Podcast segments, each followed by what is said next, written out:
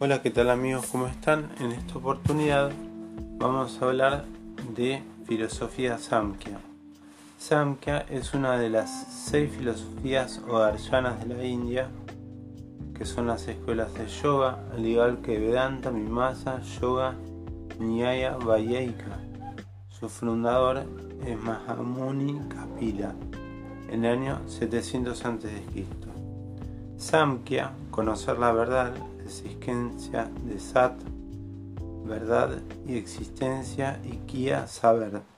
También significa enumeración, entre otras traducciones. Es el realismo dual con sus dos realidades últimas, el Purusha y el Pakriti, la conformación posterior de las tres gunas y los cinco elementos primordiales. Espíritu y materia del mundo fenoménico está formado por la unión de Purusha, que es el espíritu, el alma, la conciencia, que es pasiva, eterna y auténticamente real, y Pakriti, naturaleza, materia del universo perceptible, conciencia de lo que es activa. Kapila menciona estos dos principios, energía y materia, Purusha y Pakriti, como componentes de todo. El universo en su totalidad estaría compuesto por el espíritu y la materia que serían las expresiones del uno y del todo como concebido en absoluto. Einstein corroboró luego esto científicamente con su forma de E igual mc cuadrado. Energía es igual a masa por la velocidad de la luz al cuadrado es la fórmula de cómo pasa la energía a materia y viceversa. Ambas son lo mismo y tan solo difieren en sus vibraciones. Samkhya es donde proviene el reconocimiento de que la existencia del Purusha y del Pakriti, Purusha es la energía cuántica y manifiesta, plegada y metafísica, donde se desarrolla el mundo físico o Pakriti. Estamos hablando de energía y de materia. Recordamos que Purusha también significa individuo, persona, Pur, ciudad donde habitamos en esta vida. Pero, pero acá lo estamos mencionando en otro significado, o sea, lo inmanifiesto, lo no modificable, pues es sin forma, inmortal y eterno. Representa al espíritu, al sujeto de conocimiento y a la vez energía masculina, al yang chino. Estamos hablando de Purusha. Kapila afirma que Purusha no es el único espíritu en el universo, sino que es la suma total de todos los espíritus existentes en el universo. El Purusha de Samkhya es el Purusha cósmico, que sería un conglomerado de espíritus atraídos entre sí. Cuando el espíritu da vida a la materia, se establece un alma y a la vez un espíritu, Purusha, que solo puede manifestarse gracias a la materia Prakriti. Muerte es la descomposición y para ello debe haber composición o un compuesto material para que esto suceda. No ocurre con el Purusha, ya que ha sido siempre manifiesto y nunca conformado, ni creado ni emanado de algo. Cuando un cuerpo inerte recibe el aliento del espíritu, se inicia la vida. Un alma viviente entonces es creada cuando el aliento de vida del espíritu entra en el cuerpo. La unión del cuerpo y el espíritu la constituyen. El alma, el término griego del alma, anima o pneuma, es que significa aire, con la, palabra neumático, por ejemplo, es el aliento de vida dado por el espíritu. Cuando el cuerpo inerte recibe este espíritu, Purusha comienza la vida, Prakriti, traducido como naturaleza, y se forma un nuevo Atman, alma. Por el contrario, el momento de la muerte, el espíritu Atman abandona el cuerpo y regresa al Purusha con su semilla kármica. Para los que no saben, estamos hablando de un libro haciendo citas de Fabian Charlotti que se llama Yoga Filosofía de Vida del cual estamos tomando párrafos y los estamos comentando.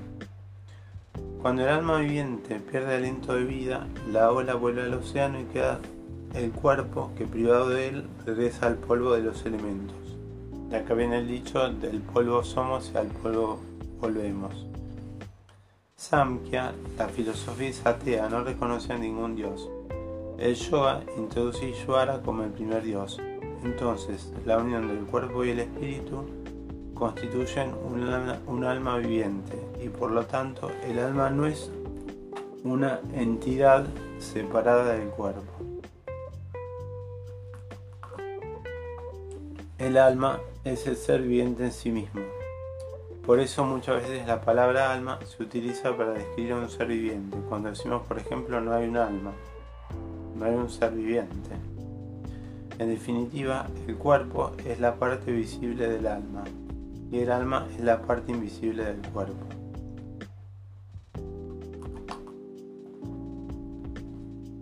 Repasémoslo otra vez. El cuerpo es la parte visible del alma. ¿Qué quiere decir esto? que lo que se ve del alma es reflejado en el cuerpo. Y el alma es la parte invisible del cuerpo. ¿Por qué? Porque el alma es algo que no se ve. Cuerpo y alma no están divididos, cada uno es parte del otro. Y vale decir que el espíritu está prisionero momentáneamente en la materia.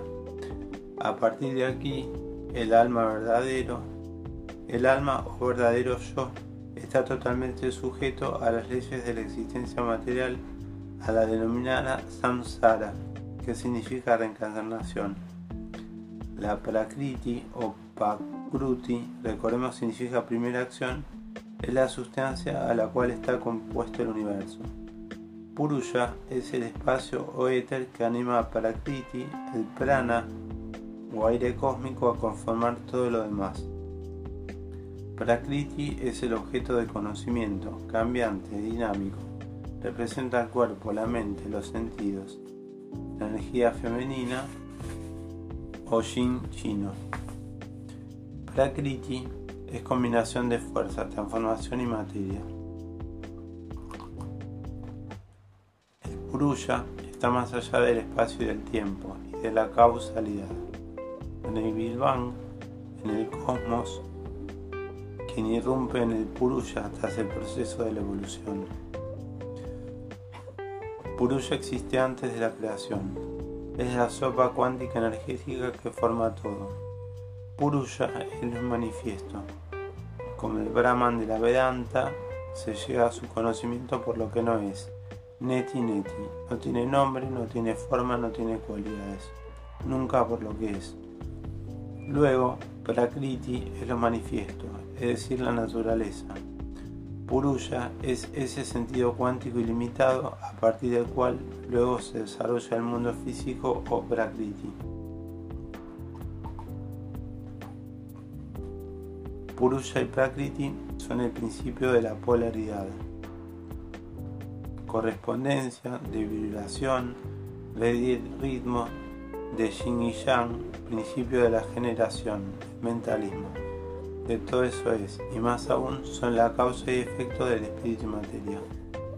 El triángulo de la fuerza para el es Sakti o poder de Agni voluntad o Santoya, atención intención, ñaña, conocimiento, es el amor, prema con sabiduría y Kriya, actividad inteligente, acción concreta, Dharma, que hemos visto que sin karma. Estamos en un sistema realista, dualista, porque hablamos de Purusha y y pluralista. Es realismo porque reconoce la realidad del mundo externo. Es un dualismo porque sostiene que hay dos dualidades distintas, el espíritu y la materia. Y es un pluralismo porque cree en la pluralidad de los espíritus. Recordemos el Samkhya clásico es ateo en la filosofía del yoga está estrechamente vinculada al Samkhya, donde se introduce la creencia en Dios.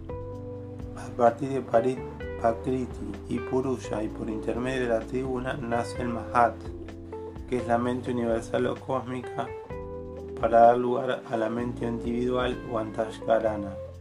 Purusha y Kapalakriti conforman la tribuna. Y aquí viene lo importante de lo cual estamos conformados. Sattva, Rajas y Amas. Sattva, un modelo de equilibrio. Rayas, un modelo de expansión o actividad, y Amas, un modelo de inercia o resistencia a la acción. Toda la creación utiliza estas plantillas. Los 24 principios que evolucionan son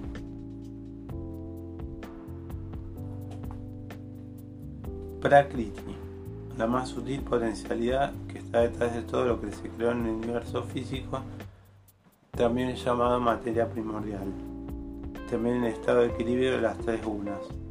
Mahat, el primer producto de la evolución de Prakriti, pura potencialidad.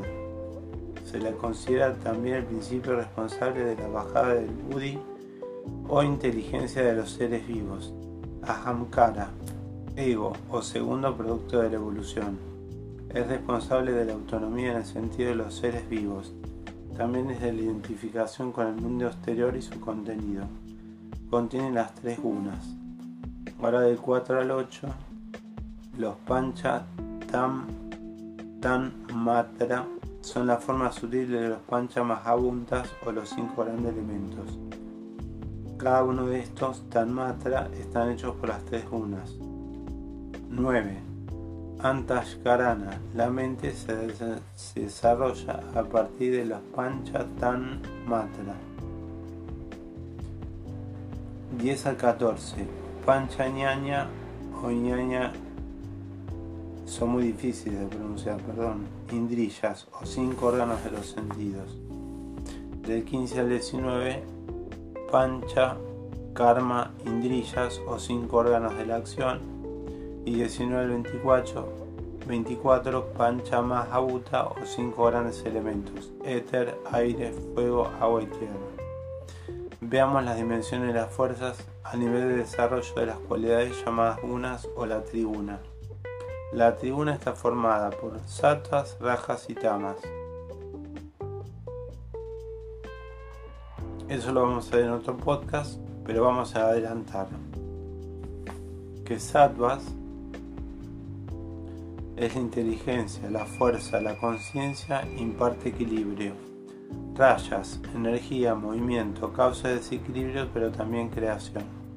Y tamas es sustancia, crea materia e inercia.